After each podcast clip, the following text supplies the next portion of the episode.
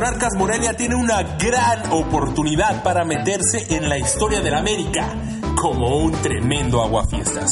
Como el equipo que le echó a perder su improvisado homenaje a Cuauhtémoc Blanco. Lo dijo Pablo Velázquez, somos ajenos a ese homenaje. Y tiene razón, si el registro es válido o si es una imposición de Televisa, debe ser lo último que le importe al plantel michoacano obligado a sumar sin importar si juega contra Cuauhtémoc, contra Zambuesa, contra Antonio Carlos Santos, contra Sagio, contra el ruso Brailovsky. Si el América se arriesga a jugar media hora con Cuauhtémoc, Monarcas debe aprovechar la condición física del alcalde de Cuernavaca para atacar, atacar y atacar, para faltarle el respeto y sacar ventaja de esa desventaja física. Si la fiesta está lista en el Estadio Azteca despedir a su último ídolo con un triunfo, Monarcas debe aprovechar que no se le tomó en cuenta, que se le menospreció, rebelarse y ganar, vestirse de aguafiestas y echarles a perder su teatrito. Mi nombre es Marco Malvido y les doy la bienvenida a esto que es Ecos del Quinceo, el cerro de tus pasiones. ¡Comenzamos!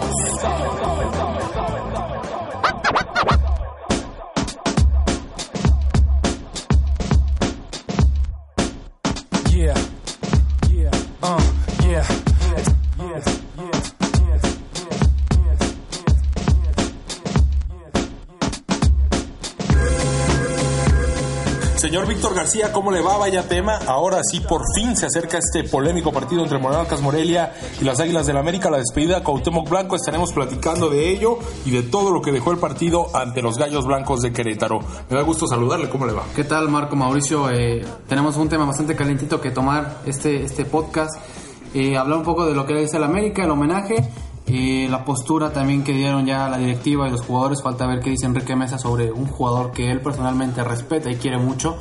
Y bueno, analizar lo que dejó el partido contra Querétaro. También ya se recuperaron algunos lesionados. Podría llegar con un plantel casi completo ante América. A mí no me queda tan clara aún la postura de la directiva michoacana. Ya lo estaremos platicando más adelante. Señor Mauricio Llanes, bienvenido. ¿Cómo le va? Eh, ¿Qué tal amigos? Víctor Marco. Buenas tardes. Pues listos para comentar lo que se viene y sobre todo eh, hay que analizar la, la, situación del partido de este sábado. Para Morelia pues es un partido más es un partido que no se debe bueno que ellos no se deben distraer pensando en este tema de la fiesta y del homenaje.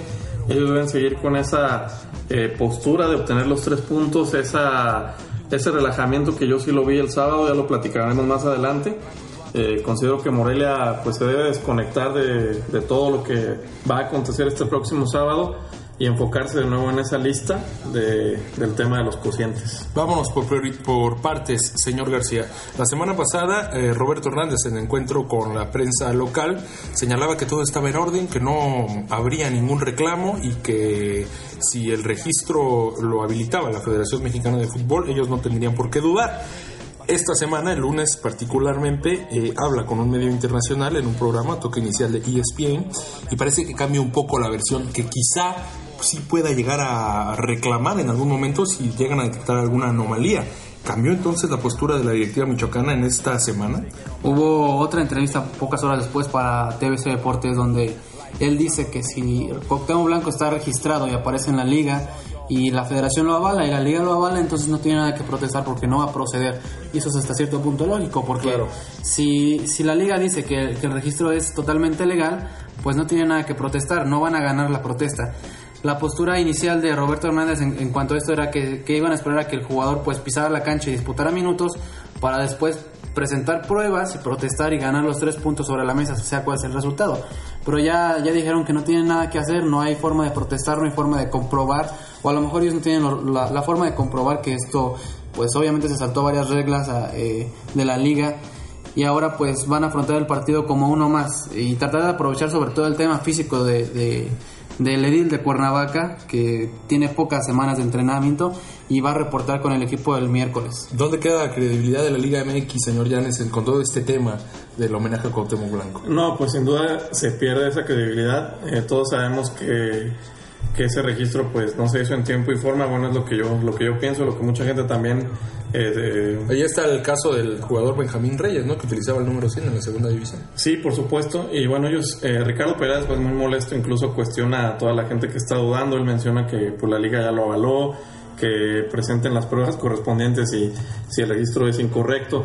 Obviamente, si la liga, bueno, si la liga dio el visto bueno, pues quiere decir que esto es correcto, más, más bueno, no nos explicamos las formas en que se haya dado este arreglo, ¿no? Entonces pues sí, sí se pierde credibilidad, pero todo, sobre todo seriedad, ¿no? Es lo que yo pienso. En todo este tema, eh, ¿cuál debe ser entonces la postura de los jugadores de Monarcas? ¿Los distrae el, tema de la credibilidad, si es el registro eh, legítimo o no? ¿O ellos simple y sencillamente están pensando en derrotar a América y sumar tres puntos? Es en ser el aguafiestas, como lo mencionamos hace un rato. Los jugadores están tomando esto como lo que ellos deben enfrentar, que es un partido, porque al final de cuentas ellos hablan en la cancha y hablan con resultados. Deben dejar el tema de la protesta, si va a haber o no a la directiva, ellos tienen que enfocarse en ganar el partido, porque es un partido más de liga donde se juegan tres puntos, no pueden relajarse ni intimidarse, ni mucho menos distraerse por este tema de Cocteau Blanco. Ayer eh, Ricardo Peláez decía que no hay nada seguro con, con cuántos minutos va a jugar. Eh, eh, desmintió que va a jugar 30 minutos. En su momento lo dijo Peláez la semana pasada. Él dijo que esa versión era falsa, que él nunca dijo nada, que no, que no hay nada seguro, que él solamente ya le entregó la carta de jugador a Ignacio Ambriz y él va a decidir en qué momento lo utiliza, cuánto tiempo lo utiliza y ya. Pero no hay nada decidido de cuánto tiempo va a jugar todavía. ¿Qué gana y qué pierde Monarcas con Cuauhtémoc como rival? ¿Usted cuánto tiempo se imagina Cuauhtémoc Blanco en la cancha? Eh, para mí, bueno, ah, va a jugar alrededor de 30 minutos. ¿Tanto, realmente? Sí, yo pienso que va a jugar ese lapso de tiempo porque incluso él, lo- él lo menciona, Cuauhtémoc en una entrevista a un medio nacional menciona que está entrenando para precisamente poder aguantar esos minutos. Eh, había gente que, que estaba mencionando que incluso se pueda jugar un tiempo o más de un tiempo. No, yo creo que alrededor de 30 minutos. Y pues vamos a ver cómo lo arropa América para que él luzca, pues es lo que va a buscar precisamente el conjunto americanista. Y esto es lo que puede ganar Monarcas Morelia para aprovechar eh, durante el trámite del encuentro. Vamos a comentar más adelante eh, a profundidad, a detalle, lo que va a dejar este partido entre Monarcas Morelia y América con Cuauhtémoc Blanco y sin Cuauhtémoc Blanco en la cancha, porque hay que señalar que América también viene a la baja y hay muchos puntos que tenemos que profundizar respecto a este duelo. Quisimos dejarlo únicamente como entrada a este podcast, eh, tocar cuál debe ser la postura de Monarcas. Me parece que lo que debe de hacer el conjunto michoacano es quitarse esta mm, etiqueta de comparsa, de equipo permisible, de equipo que permita que hagan lo que quieran en su cara y que les pague con la peor de las monedas, ¿no? Que es simple sencillamente derrotando al conjunto del América en la cancha y sacándole los tres puntos. Creo que siendo el Aguafiestas será la mejor manera de que Monarcas le pague al menosprecio que ha tenido por parte del conjunto americanista de cara a este homenaje en el que no se tomó en cuenta al conjunto moreliano. Vamos con una entrevista que hicimos esta semana. Tenemos a un exfutbolista del conjunto michoacano, a José Guadalupe Garza, un delantero que debutó alrededor de hace 10 años de la mano de Darío Franco en primera división y que hoy por hoy tiene un récord histórico en el equipo michoacano y es que se trata del jugador que ha anotado gol en primera división con menos edad para un, eh, para un futbolista del conjunto de Monarcas Morelia. Es decir, él, ninguno ha anotado con menos edad que él. Lo hizo cuando tenía 16 años. Vamos a escuchar esta charla que tuvimos con Lupe Garza y regresamos para platicar a fondo lo que dejó el partido entre Monarcas y Querétaro.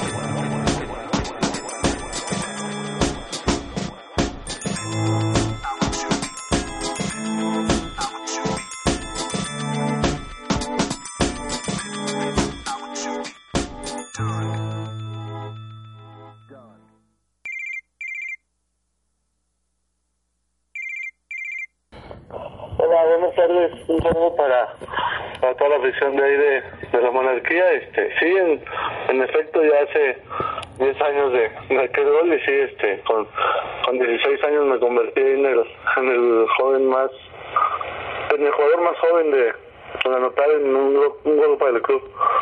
¿Qué recuerdas de aquella época como jugador Guadalupe ya algún tiempo, casi una década? El tiempo pasa muy rápido, pero bueno, eh, la gente aún te recuerda acá. ¿Qué, ¿Qué recuerdos tienes de la institución, de tu paso como futbolista por este equipo? No, la verdad, muy, muy, muy buenos recuerdos. eh. Este, la verdad, en, esos tiempos, para mí yo creo que había excelentes jugadores, aparte de jugadores, muy excelentes personas, había jugadores de, de la capacidad como Damián Álvarez, de Fernando Arce, el mismo Luis Gabriel Rey, me tocó estar ahí con él y para muy, muy bonitos recuerdos de todo.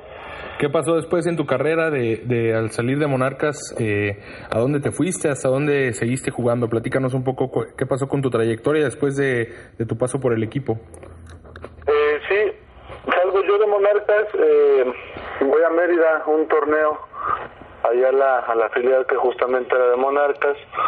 Este, gracias a Dios ahí nos va bien, quedamos campeones y todo.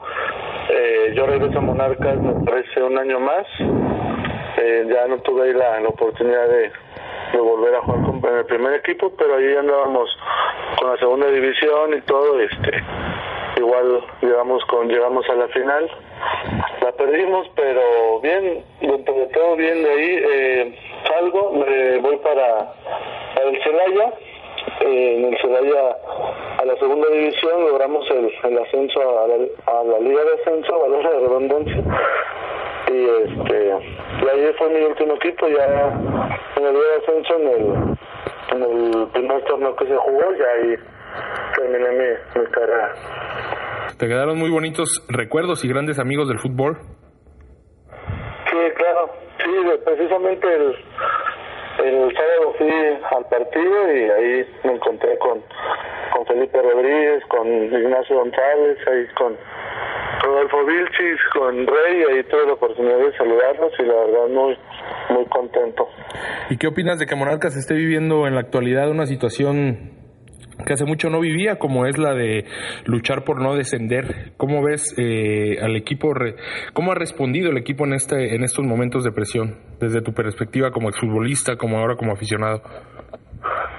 La verdad es, es este, es triste ver, ver al equipo así, al, al equipo de tus amores, al que, al que una vez tú defendiste.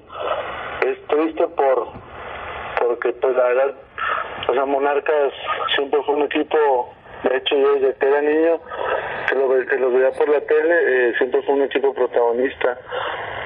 Eh, me acuerdo de esos sábados a las 7 que, que el equipo jugaba, era muy, muy, muy, muy complicado que, que los derrotaran en, en la cancha de Morelos y de visitantes siempre sacaban muy buenos resultados.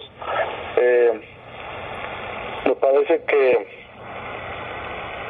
que platicando también así con varios compañeros que que tuve eh, hemos este llegado a la conclusión de que eh, hubo, hubo un lapso donde se le dio mucha oportunidad a los chavos. Eh, nos, nos decimos cómo no nos dieron esa chance a nosotros cara.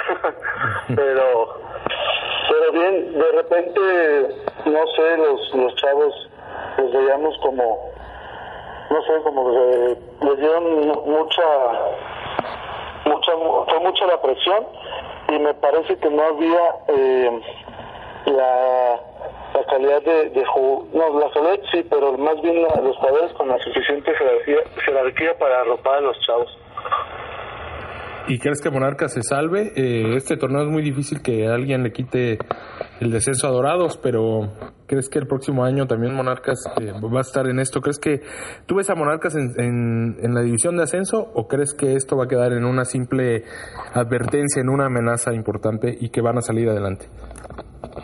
No, yo creo que, que va a quedar una simple advertencia, como dices. Eh, la verdad no no me imagino y no no creo que, que Monarcas se vaya a la Liga de Ascenso. La verdad, de este este torneo los he visto un poco un poco mejor de lo que venían jugando los últimos años, la verdad.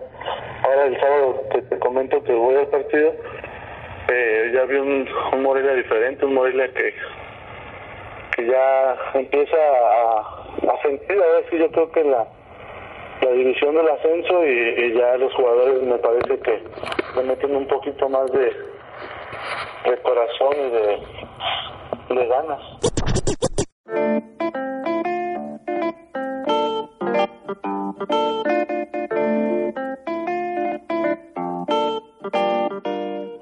Ahí escuchábamos a Guadalupe Garza, muy seguro de que esto, esta amenaza del conjunto michoacano por no descender, quedará simple y sencillamente en una advertencia y que pronto el conjunto amarillo volverá a ser protagonista del fútbol mexicano. Solo el tiempo lo dirá. Vamos al análisis de lo que sucedió el sábado anterior en el Estadio Morelos. El Estadio Morelos, perdón, empate a un gol entre Monarcas Morelia y los Gallos Blancos del Querétaro. Un resultado que no se esperaba, señor García. Un resultado que no se esperaba porque Querétaro se plantó con un cuadro alterno, guardando sus mejores armas para la CONCACAF Liga de Campeones y un gol muy pues muy fortuito porque la defensa y el medio campo se quedan viendo cómo remata Noriega y después Felipe ya no llega al balón. Creo que después de este gol Monarcas ya no puede reaccionar, algo que no venía pasando en los últimos partidos porque solían despertar después de los goles y ahora regalan un primer tiempo y después en el segundo aprietan el acelerador y les alcanza apenas para el empate. Creo que es un empate que puede pesar porque se, en lugar de sumar un punto se dejan ir dos. Es un empate que para mí puede saber a derrota por todo lo que representó Querétaro en, ese, en, 90 minutos con los jugadores que se plantó y porque Monarcas pues presentó lo mejor que tenía. Nuevamente se desperdicia el, el juego por las bandas. A mí no me convenció el juego de Vilchis la novedad, por cierto, en la alineación. La novedad en la alineación y que se dejara Loboa en la banca, a pesar de que no lo venía haciendo bien, creo que Loboa pudo haber hecho un poco más que el Pipila. Y pues esta, esta parte de los delanteros que a veces funciona, a veces no. Ya a Rey no lo veo tan enchufado, creo que, que en este, este momento yo veo mejor a Velázquez que a Rey, por lo que han demostrado en goles y en rendimiento. Incluso preferiría que se apostara por un solo goleador para que pueda mejorar esa parte de la generación de, jugadas, porque en el primer tiempo no hubo nada de Monarcas, absolutamente nada. Lo entregó totalmente y después en el segundo pues empatan porque realmente meten, acumulan gente adelante y logran encontrar un balón que puede definir el empate pero para mí el empate no es justo. Monarcas tuvo que haber perdido ese partido. bastante falta de recursos, de ideas, de imaginación mostró el medio campo en la zona creativa por parte del conjunto michoacano. Como bien lo comenta el señor García, no se presentan con peligro de cara al, a la portería de Thiago Volpi, sino hasta los últimos 15, 20 minutos, cuando el portero brasileño le saca un, un tiro libre que iba muy bien colocado Pellerano, después a Gagliardi un disparo por la base del poste. Fueron dos o tres atajadas de Volpi en los últimos 15 minutos minutos, pero fueron 70, 75 minutos en los que Monarcas no encontraba a Rey y a Velázquez para meterles un balón a modo. No había creación de Monarcas durante una gran parte del partido, señor Llanes. Ese es el problema que, yo le he visto a Monarcas Morelia. Eh, el hecho de no tener ideas, eso es una constante, no solamente de este partido, para mí ha sido una constante de todos los partidos del torneo.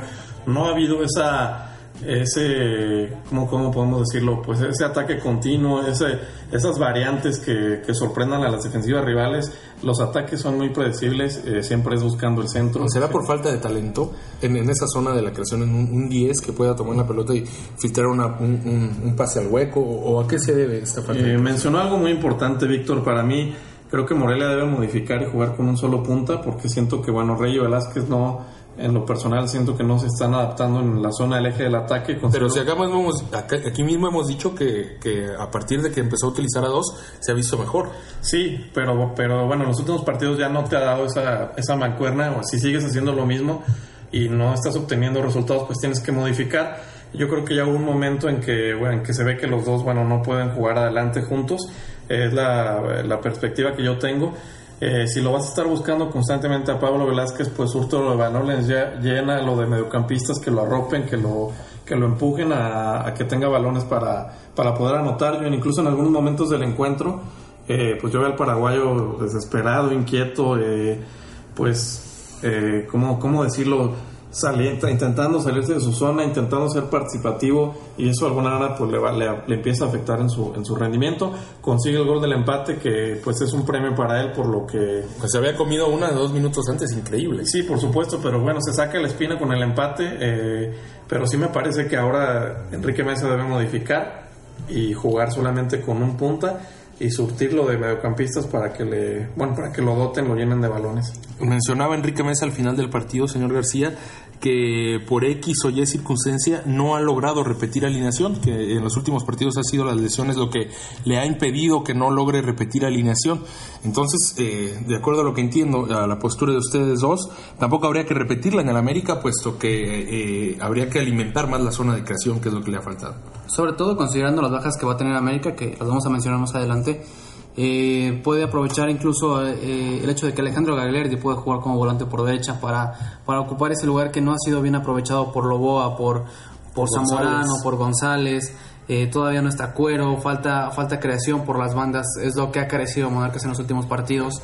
Y aprovechar pues las ausencias que va a tener el rival para llenar el área de balones, surtir a un solo delantero, porque tanto Rey como Velázquez son goleadores natos, que si les pones una buena pelota te la van a rematar requiere más, más creación, más talento en el medio campo.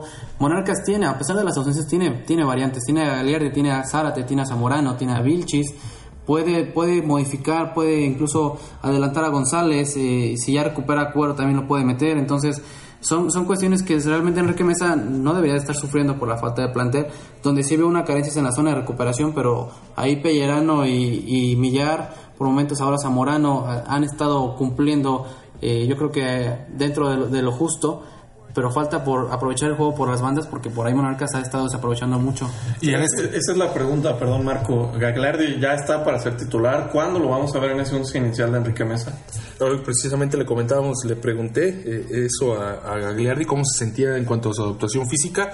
Vamos a escuchar la respuesta unos segundos. él decía que que pues ya estaba totalmente adaptado y que estaba cada vez sintiéndose más cómodo dentro de la cancha, aunque no noté una respuesta de decir ya quiero ser titular en estos momentos. Vamos a escuchar uh, si tiene algo que agregar. Mm, sí, bueno, comentaba Víctor de las variantes, en efecto, bueno, plantela ya mencionamos una gran cantidad de jugadores, pero aquí la pregunta sería para Enrique Mesa. Eh, si él es capaz de aprovechar o demostrar que tiene variantes en su plantel, porque ya mencionamos una gran cantidad de jugadores, pero realmente pues en los partidos no, no estamos viendo que se aproveche a este plantel. Y no sé, yo quiero ser muy insistente en este tema, no sé si los jugadores eh, pues ya se relajaron un poco sabiendo que cumplieron, entre comillas, con la tarea. Puede ser, ellos eh, han dicho, el discurso es que no es así, sin embargo, eh, sí he notado que después del parón obligado por la visita del Papa, le ha costado mucho a Monarcas recuperar el ritmo que ya habían mostrado o la intensidad que mostraron, por ejemplo, contra León. Vino el parón y después frente a Tijuana y este último partido frente a Querétaro no hemos visto la misma cara eh, que quizá ya estaba tomando cierto volumen de juego antes de que se diera este parón obligado. Vamos a escuchar declaraciones muy llamativas por parte de Pablo Velázquez, quien se fue molesto con la afición michoacana en el partido del sábado, incluso hace una seña eh, como callando al público después de haber anotado el gol del empate, explica esto en declaraciones, vamos a escuchar a Elia Gagliardi, quien dice eh, cómo se siente y sobre todo cómo toman los jugadores este homenaje que realizará el América a Cuauhtémoc Blanco. Vamos a escuchar y regresamos con ecos del quinceo, el cerro de tus pasiones. Fake friends heard the word, now they don't even know you're convinced you did the crime from the crooked exposure. The trial day set for November, holding your breath to take a chance with the public defender. Overmatched in the fight for your life. In your orange jumpsuit, you paid the ultimate price, yo. Waiting in line. Sabemos que hay mucha presión a nosotros, la verdad que como grupo no hacemos muy fuerte, yo pienso que eso es lo que, lo que nos está ayudando a salir adelante, ¿no? Eh, lo que a mí me molesta por ahí es un poquito que, que, la gente, cuando un compañero comete un error o yo también, que, que nos estén gritando, babucheando, porque nosotros no, no entramos a hacer mal las cosas, sino que entramos a, querer ganar y a darle satisfacción a ellos. Entonces me molesta un poquito que, que cuando un compañero por eh, quiera cometer un error, no, no creo que lo haga adrede, sino que solamente son cuestiones de partido por, por arriesgar contra rivales que, que nos están presionando. Entonces, solamente eso, es tratar de que, que, nos sigan apoyando, porque nosotros no venimos a, hacer mal a Morelia, sino que venimos a tratar de ayudar a salvar el descenso. Ah, pienso que es especial por, por lo que es América, un equipo grande. Eh, sabemos que, siempre va a ser difícil y ganarle a un rival como el América, pienso yo que llena de confianza más a nosotros que, que, estamos necesitando de puntos. Entonces yo creo que ganando este partido podemos hacernos fuertes y los rivales también nos van a mirar de otra forma.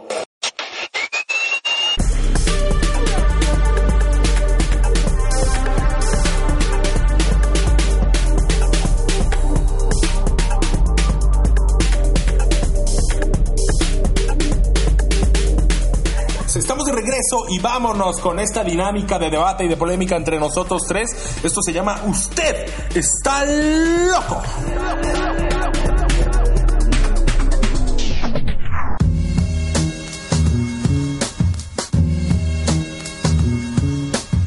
Y en el tema del día, el señor Víctor García, zafadísimo de remate, propone, dice, argumenta y está convencido de que el Morelia debe golear al América este próximo este próximo sábado. Explíquenos, por favor, señor García, por qué usted, usted es tan loco. Debe y puede porque tiene por el momento mejor 11 titular que América por todas las ausencias que tiene el rival y porque va a jugar América con uno menos como tengo Blanco en la cancha. Por más talento que tenga, el, rendimiento físico no le va a alcanzar para superar a Erpen, a Pérez, a, a, Pellerano, jugadores que fácilmente le pueden ganar en el tema físico. Puede golear Morelia si se lo propone y si no se amarra tanto. Eh, señor García, definitivamente usted está loco. Cuauhtémoc Blanco, ¿cuántos minutos va a jugar? ¿Va a jugar todo el partido como para pensar que Morelia puede golear con un hombre menos los 90 minutos? Va. va a jugar solamente 30 minutos. Va a ser arropado por un plantel que, bueno, lo va a cuidar a Cuauhtémoc Blanco y eso no significa que Morelia esté obligado a golear.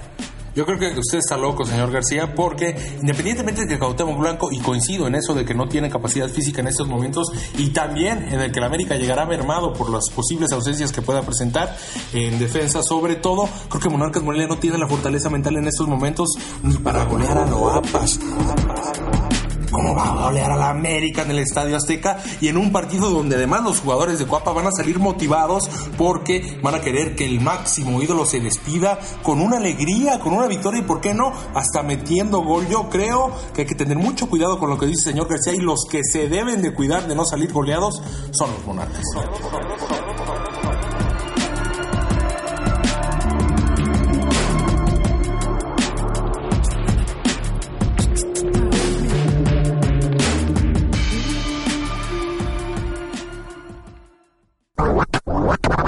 Ya estamos de regreso en Ecos del Quinceo, el Cerro de tus Pasiones, y hacemos enlace directamente hasta la Ciudad de México con el periodista deportivo Alejandro Alfaro, quien trabaja para diferentes plataformas, tanto en prensa escrita como multimedios, una de ellas la agencia Pressport, también W Radio. Agradecemos mucho que nos tomes la llamada. Alejandro, un saludo hasta la Ciudad de México. ¿Cómo estás? ¿Qué tal, Marco? Saludos a todos los amigos del Cerro del Quinceo. Muy bien esperando todo lo que va a ser el partido del sábado entre Monarcas y América, con el marco que tendrá por el homenaje a Cuauhtémoc Blanco, un partido que a inicio de torneo quizá no se esperaría que fuera tan trascendente, pero este este toque extra le da ese, ese sabor, esa relevancia. Platícanos tú que cobres el día a día del América, cómo se está viviendo esta semana, a qué se le está dando más importancia, al partido en sí o al homenaje a Cuauhtémoc Blanco. Pues mira, en América ahorita no se quiere tocar todavía el tema de lleno ni del partido con Morelia ni del tema Cuauhtémoc Blanco. ¿Por qué? Porque América recibe mañana hacia Sounders tiene el partido de vuelta de los cuartos de final de la Conca Champions y ahorita la atención está totalmente centrada en eso, principalmente por el lado de Ignacio Ambriz. Ignacio Ambriz ha sido cuestionado reiteradamente en las últimas semanas sobre lo que va a ser este partido, sobre lo que representa tener a Cuauhtémoc Blanco, la visita de Monarcas y demás y él dice yo voy a hablar de este partido hasta después de enfrentar a Seattle. Entonces ese es el, daño que tiene América esta semana.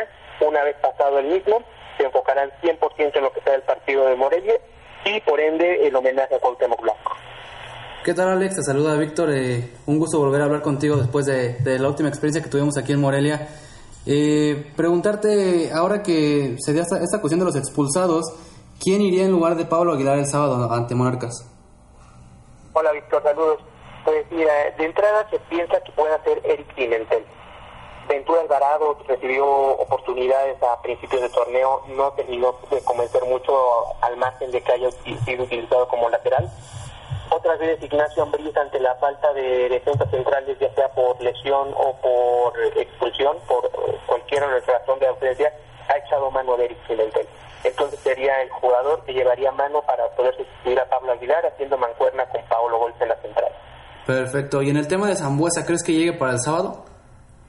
Sí, mira, inicialmente se había dicho una versión de que este sufrió una luxación, eh, que podría quedar fuera de dos a tres semanas. Sin embargo, eh, los estudios arrojan que no hay una luxación, que el hombro de Zambuesa no se tapó, es una cuestión muscular, va por el lado de un 15. Hoy trabajó al parejo del equipo, utilizó una protección, sí, pero se le pudo ver eh, haciendo el, haciendo el torito, haciendo el balón, participando en espacios reducidos, entrenando con normalidad y al parejo del grupo. Esto quiere decir que es opción incluso para jugar desde el día de mañana. Ignacio Ambriz decidirá si lo utilizará para ir a la banca o como titular y todo apunta a que el sábado no tendría problema alguno para jugar. Eh, ¿Qué tal Alejandro? Buenas tardes, te saluda Mauricio Llanes. Eh, bueno, una pregunta hasta cierto punto obligada. En base a lo que has visto y el, bueno, todo lo que conlleva Cuauhtémoc Blanco, ¿cuántos minutos crees que consideras que pueda jugar este próximo sábado? Al menos 30 minutos. El plan es que sea titular, que salga con el gafete de capitán, que juegue un mínimo de 30 minutos. Cuauhtémoc se ha estado preparando físicamente desde hace ya varias semanas para llegar a este partido. De hecho, el jueves estará en el entrenamiento del equipo, participará en el Interescuadra, muy probablemente va a concentrar, va a viajar en el camión del equipo hacia el estadio y el plan es que sean 30 minutos. Si el partido se presta las condiciones de Cuauhtémoc Blanco y la situación misma del juego, podría alargarse hasta 45 minutos, porque la idea es que a medio tiempo reciba un homenaje junto con su familia y gente cercana a él. Pero sí, no menos de 30 minutos. Y gracias, te agradezco. Y en cuanto a la rotación del plantel mañana, eh, ¿qué es lo que consideras? Bueno, ¿qué alineación es la que puede presentar Nacho Ambriz y qué alineación puede presentar este próximo sábado? ¿Cómo crees que se dé esta rotación de plantel en base a las ausencias, en base a las lesiones que ha tenido el conjunto americanista? Dada la prioridad que tiene América en este torneo por lo que es la Conca Champions, el 80% de los jugadores titulares de América estarán presentes. Eh, la semana pasada, que fue el partido de ida en Seattle, prácticamente jugó el equipo que se presenta en la Liga América. No se puede dar el lujo de, de desdeñar la, la Liga de Campeones, porque una de las metas que se han trazado es volver al Mundial de Clubes de Japón. Tienen esta asignatura pendiente, se les quedó de espinita clavada el papelón que hicieron en el mes de diciembre y quieren volver. Es prioridad. Entonces, prácticamente los jugadores que tenga disponibles del cuadro titular que, que en la liga podrán ver acción mañana. Estamos hablando de que Pablo Aguilar, al no poder jugar contra Morelia, va a jugar mañana. William da Silva es la misma situación, pero también tenemos la presencia de jugadores como Darío Benedetto, que ya se reintegró al plantel, Oribe Peralta, que puede jugar el sábado, pero también va a jugar mañana, mismo caso de Darwin Quintero, es decir, América estaría utilizando su cuadro estelar tanto mañana como el próximo sábado. Pues agradecemos mucho Alejandro, eh, sabemos que tú estás permanentemente en contacto con el plantel americanista, eh, estás de cerca con ellos, conoces el entorno, los acompañaste inclusive dando cobertura periodística a este papelón que comentas hicieron en Japón el mes de diciembre. Eh, te agradecemos mucho este contacto con nosotros, únicamente me gustaría despedir con una pregunta, tú que conoces el entorno americanista, la historia, ¿qué representa Monarcas Morelia como rival para el América históricamente? Si bien no es un clásico y no podemos hablar de un partido con rivalidad, pese a que las televisoras lo han querido manejar así principalmente por el lado de TV Azteca con el famoso clásico del periférico, es un hecho que Monarcas es un equipo que en la época reciente se le complica mucho a América, tanto en el Estadio Azteca como en el Estadio Morelos. Es un equipo con el que se han enfrentado en liguillas y Morelia ha salido avante en mayoría de ocasiones, ya sea en cuartos de final, semifinales, repechajes. Entonces, eh, si bien no es una rivalidad enconada, ni mucho menos, sí es un equipo que América se le indigesta, tanto de local como de digital. Entonces, se presta que independientemente de la situación que hoy vive Monarcas en el tema porcentual y al entorno o el marco de lo que es el homenaje a Cuauhtémoc Blanco, sea un partido atractivo por lo que suele ofrecer Morelia eh, enfrentando a América. Pues te agradecemos mucho, Alex. Un abrazo de parte de Ecos del Quinceo. Eh, enhorabuena por tu crecimiento profesional y esperamos hacer contacto posteriormente. Muchas gracias, un abrazo para todos. One, two, one, two, keep it on. Listen to the shit because we keep it till dawn. Listen to the ass track, got it going on. Listen to the ladies, come on and let me spawn. All your eggs, then you go up the river. Listen to the ass jack, that freaky nigga. Now, all that rockin' up, shockin' up, tickin' up, talkin' up. Can't stop with the Bobby Ross. See, I got heart like John Stars. Hitting Max Bars. Estamos de vuelta prácticamente para cerrar esta novena emisión del podcast Ecos del Quinceo, el Cerro de tus Pasiones. Tratamos de llevarle lo más fresco eh, que está surgiendo en cuanto a información directamente desde el campamento americanista en Coapa. Ahí estaba el enlace que hacíamos y al cual agradecemos mucho a Alejandro Alfaro, periodista deportivo de la agencia Pressport de Televisa Radio, entre otras empresas en las cuales él entrega su labor periodística. Vamos a dialogar, ya lo comentábamos en un principio que tiene muchas aristas muchos puntos en los cuales se puede profundizar este partido entre Monarcas y América del próximo sábado a celebrarse a partir de las 17 horas en el Coloso de Santa Úrsula. ¿Es el partido, consigue usted, señor Llanes, que es el partido más esperado por parte de la afición michoacana, este contra el América cada torneo? Sí, por la, por la rivalidad. Eh, sin duda sigue siendo un clásico. Morelia siempre es un rival. El América siempre es un rival al que Monarca le quiere ganar. Eh, los antecedentes ahí están. Pues siempre se habla de aquel partido famoso de Liguilla cuando ya lo sacan bañados a cobrar sus tiros de penal. De ahí Miguel Ángel Salas, ¿no? Exactamente, Miguel Ángel Salas. Entonces esta rivalidad pues fue la punta de lanza para vivir lo que actualmente pues estamos observando. Eh, para Morelia es un partido importante que se debe olvidar bueno del entorno, de- del entorno que va a representar esta, esta fiesta del América. Debe aprovechar, eh, si bien es cierto, todas las ausencias y lesionados, no golear como el señor García que está loco, pero sí, sí puede aprovechar estos puntos que, que quizá pueda, pueda tener en contra el conjunto americanista y más lo que nos comenta Alejandro en el sentido de que pues la carne al asador va, va a ser para el partido de Conca Champions. ¿Realmente sí lo ve tan sencillo para Monarcas el partido, señor García? Lo veo sencillo porque América no llega en buen momento, porque hay mucha presión para Ignacio Ambriz, sobre todo jugando en casa donde la afición ya se está cansando de que los resultados son muy pobres, el rendimiento es muy poco, eh, se- de repente hay chispazos porque yo veo que el América depende mucho de individualidades, no hay tanto juego colectivo. Y veo al, juego- al equipo de Enrique Mesa con una idea de juego ya adaptada, con más orden, a lo mejor también con varias ausencias importantes, pero eh, poniéndolo sobre la balanza veo muy, no muy superior, pero sí lo veo por lo menos lo suficientemente arriba de América para que venza con tranquilidad, tenga un partido a lo mejor de un 3-1, un 3-0, si se lo propone. Y aprovechando lo, lo más importante que le preguntábamos a Alex, eh, la ausencia de Pablo Aguilar, porque Aguilar es el líder de la defensa, es, es quien marca el orden, quien marca la salida, incluso es un jugador muy peligroso en el juego aéreo. Y sin Pablo Aguilar, Rey y Velázquez pueden aprovechar que Eric Pimentel pues tampoco es un jugador que, que haya demostrado tanto en las oportunidades que ha tenido con América. Zambuesa quizá llegue, ¿no? Ya nos platicaba también el señor Alfaro que, que, quizá llegue para este partido, pero en caso de que no llegue, yo le quisiera preguntar, señor García, ¿qué ausencia le pesa más a la América? ¿La de Aguilar o la de Zambuesa? No, sin, sin lugar a dudas la de Zambosa, porque para mí ha sido el mejor jugador de la América en lo que va del torneo. Y curiosamente- algunos torneos pasados, Y ¿no? curiosamente el más disciplinado también en este torneo, porque pues hemos visto a, a- a Peralta, a Quintero, ahora a Aguilar, a William, que han sido los expulsados. Y Zambuesa parece que fue el único que, que realmente captó la idea de más disciplina, más orden, más tranquilos. Pero el talento que ofrece Zambuesa al frente es, es, es muy diferente al de otros jugadores, porque ni Arroyo, ni Andrade, ni Quintero pueden aportar ese desequilibrio que tiene Zambuesa y sobre todo esa actitud que suele mostrar en, en partidos importantes. Creo que si Zambuesa no llega va a ser todavía mucho más fácil para Monarcas poder ganar en el Estadio Azteca, porque sin Zambuesa no hay quien surta a los delanteros. Realmente no hay jugadores que puedan, que puedan generar lo mismo que él genera por, por la banda izquierda o incluso a veces por el centro. Y sumado a que va a estar Cuauhtémoc Blanco, que a lo mejor talento tiene sobre las piernas, pero ya no le va a alcanzar para poder competirle físicamente a otros elementos, pues eh, defensivamente Monarcas no debería tener problemas. También aunado a que Facundo Erpen y Enrique Pérez viven un gran momento como centrales.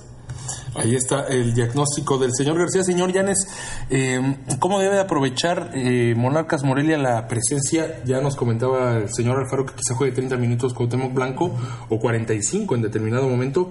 ¿Cómo debe de hacer Monarcas para que esto se refleje en una superioridad futbolística?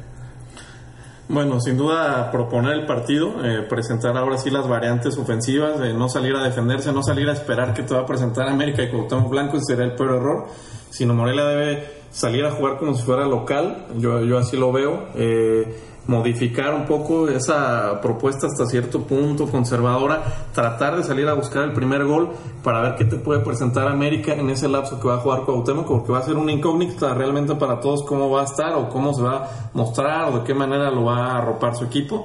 Eh, Morelia debe aprovechar esos 30 minutos que van a ser claves para mí, para el desarrollo de, de lo que de todo el encuentro. Es decir, Monarcas debe tener la pelota y atacar. Sí, por supuesto, por supuesto, porque si Morelia sale a defenderse y a, y a ser la víctima de esta fiesta, pues sí se puede llevar eh, una derrota y, y pues sí sería un poco lamentable, sobre todo por el, por el mismo entorno, por lo que va a presentar América. Entonces, estos 30 minutos van a ser claves. Morelia ahora sí que pues debe echar toda la carne al asador durante este lapso de tiempo para para aprovechar. Y bueno, América quizá ya no pueda tener reacción. Eso dependerá de lo que haga Morelia en ese en ese lapso de, de tiempo. ¿no? Yo veo fundamental que Monarcas Morelia que el jugador tenga una actitud, un deseo de sobresalir y de realmente querer arruinar la fiesta porque sabe que el Estadio Azteca no sé si va a estar lleno, pero va a haber una muy buena entrada. Sí, va a estar lleno, sabe de que además la prensa, eh, eh, los medios nacionales, eh, incluso internacionales, van a estar volteando este partido por lo que significa Cuauhtémoc Blanco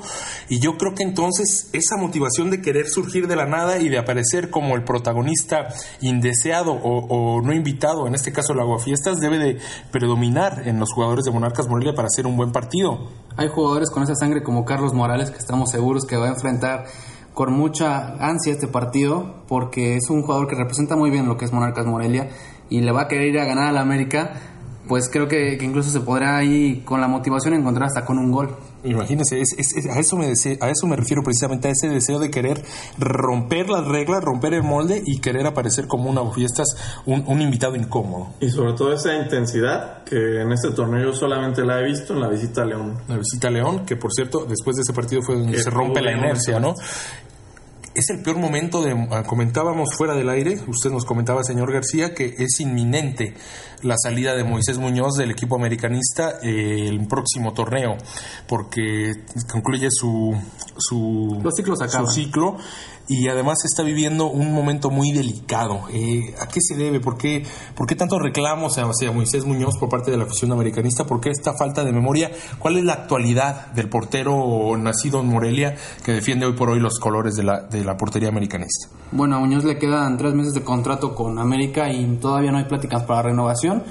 Dudo que realmente lo renueven porque ya muchos directivos eh, ven que, que el ciclo ya se le terminó a Moy, que ya dio lo mejor, que a lo mejor ya pueden buscar a, otro, otro arquero. Se habla de Talavera, se habla incluso de Guillermo Ochoa, que, que es realmente algo que yo veo imposible.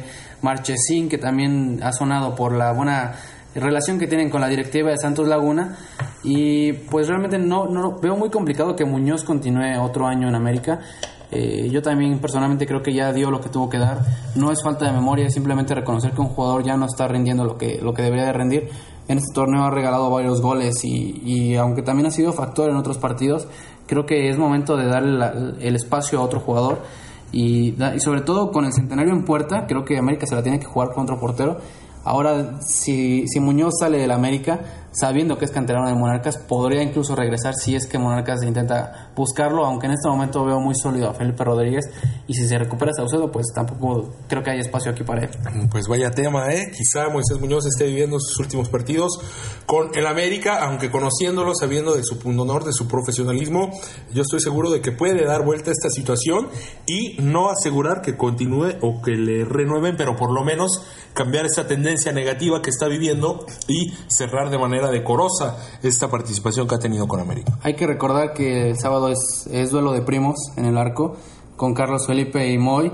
Y en sus partidos suele irle mejor a, a Felipe, en- por lo menos en la balanza que, que hay históricamente. a- Felipe ha sacado más, más triunfos frente al América cuando está Moy Muñoz enfrente. Y pues los dos han demostrado son grandes arqueros, que son, que son arqueros con cualidades y sobre todo entrenados por un gran entrenador como lo es Abdón Calderón, que, que, son- que va a estar otra vez viendo a sus pupilos enfrentándose ahí en el Estadio Azteca. ¿Algo más que agregar del partido Monarcas contra América? Eh, bueno, no, simplemente mencionar lo de los famosos 30 minutos que al parecer va a jugar Cuauhtémoc Blanco. Eh, va a ser clave que Monarcas Morelia pueda aprovechar este lapso de tiempo para sobrellevar todo lo que va a restar del encuentro, ¿no? Y yo quiero ver un equipo intenso, quiero ver un equipo que no se tira la maca, que no diga ya me salvé. ¿Por qué no buscar ahora la calificación y volvemos a lo mismo, los puntos que todavía te hacen falta y te van a seguir haciendo falta para el siguiente año futbolístico? A Monarcas Morelia no se le debe olvidar esa parte. Pues estamos llegando prácticamente al final de esta novena emisión de Ecos del Quinceo. Nos vamos a despedir con nuestro análisis muy particular de lo que sucedió en la jornada número 8 de la Liga MX. Señor García, comenzamos con usted. ¿Qué equipo le llamó la atención? ¿Qué equipo le decepcionó? ¿Y con qué gol se queda de los anotados en la jornada anterior? Pues los tres los reunieron en un solo partido, que fue el de Dorados Atlas. A mí Dorados me dejó pues un buen sabor de boca porque se ve se vio por primera vez que se quieren salvar, aunque a lo mejor ya están reaccionando un poquito tarde.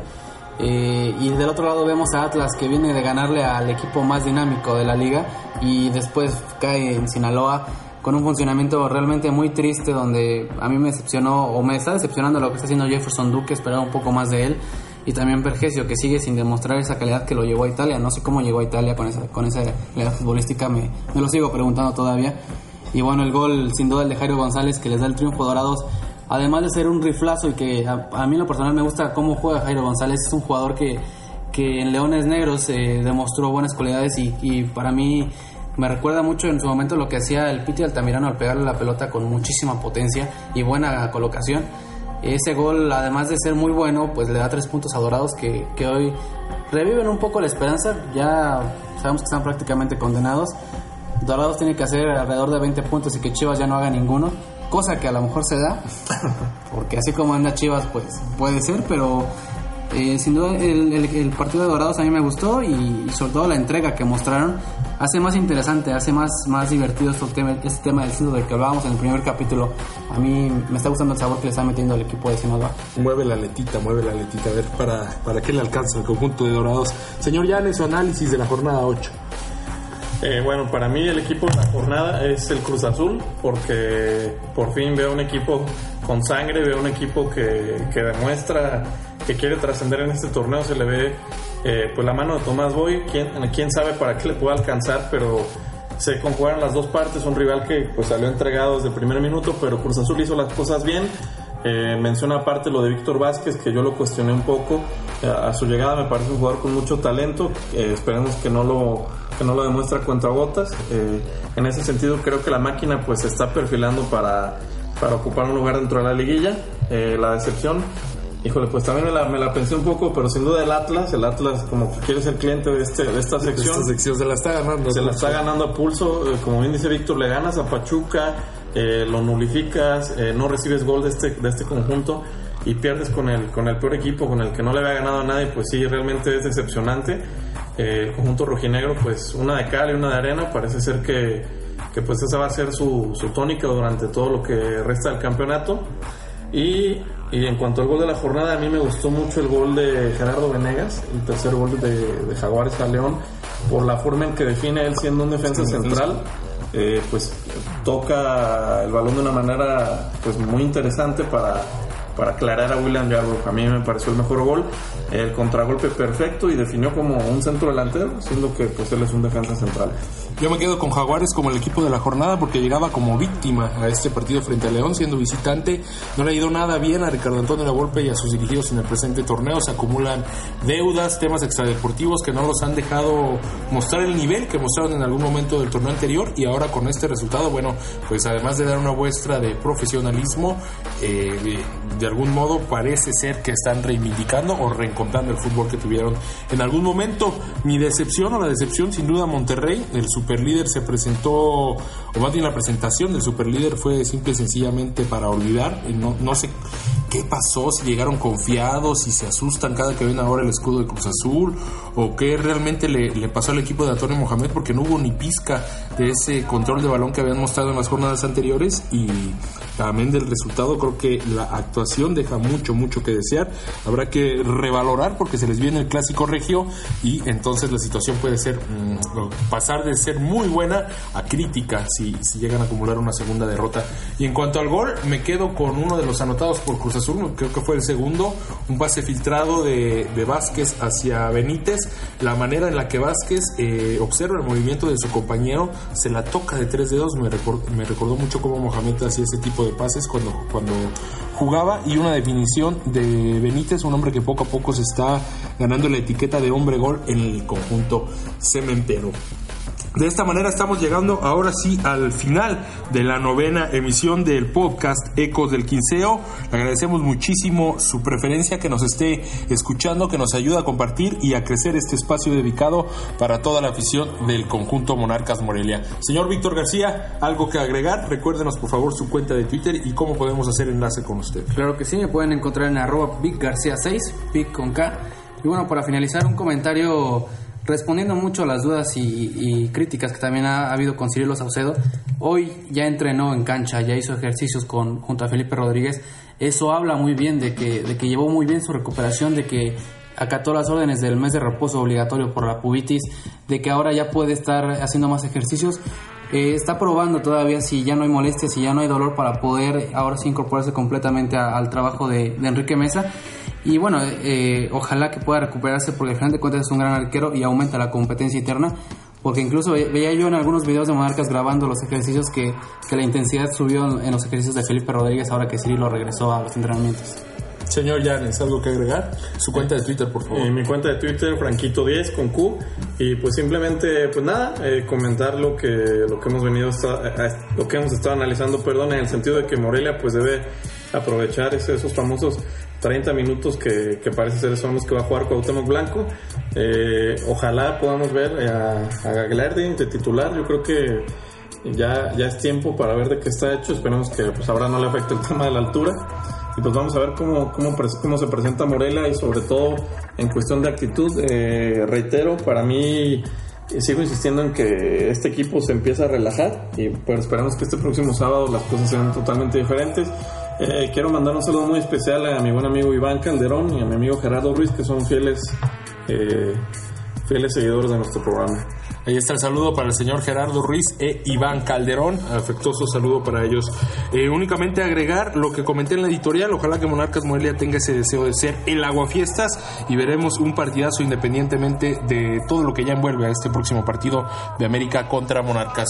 Agradecer la postproducción y edición de Rodrigo Álvarez, toda la gente que cada vez hace más grande la comunidad de Ecos del Quinceo, a nuestros compañeros reporteros gráficos que han estado colaborando con diferente material para el blog.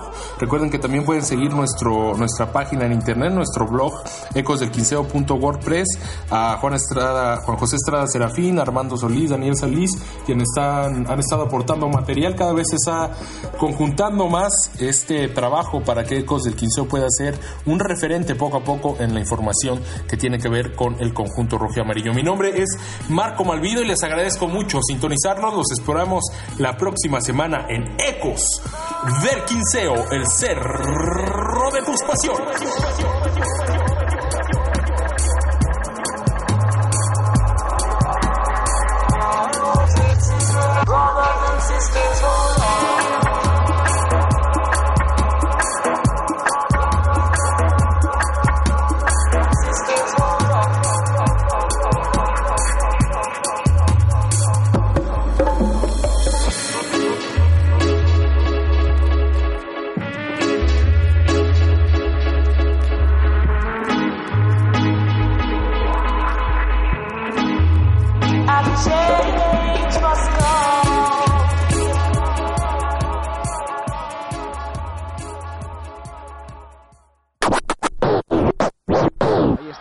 El centro de Ramírez, el gol de México. El gol de Cuauhtémoc Blanco acaba de empatar México. Gol de Blanco. Iba a entrenar, sí. Me iba, agarraba, me iba caminando de Beverly Hills, Tepito, Tepito 90 210, por favor. De Tepito me iba caminando de ahí hasta el Zócalo. Que son 10 calles. No, está no, también estás como, son fácil como unos 10 kilómetros. Zócalo, que metro. Eh, Del Zócalo, agarraba el metro Zócalo, de ahí me iba a San Antonio Abad. De San Antonio Abad eh, agarraba la pecera que me llevaba hasta, hasta, hasta la coda.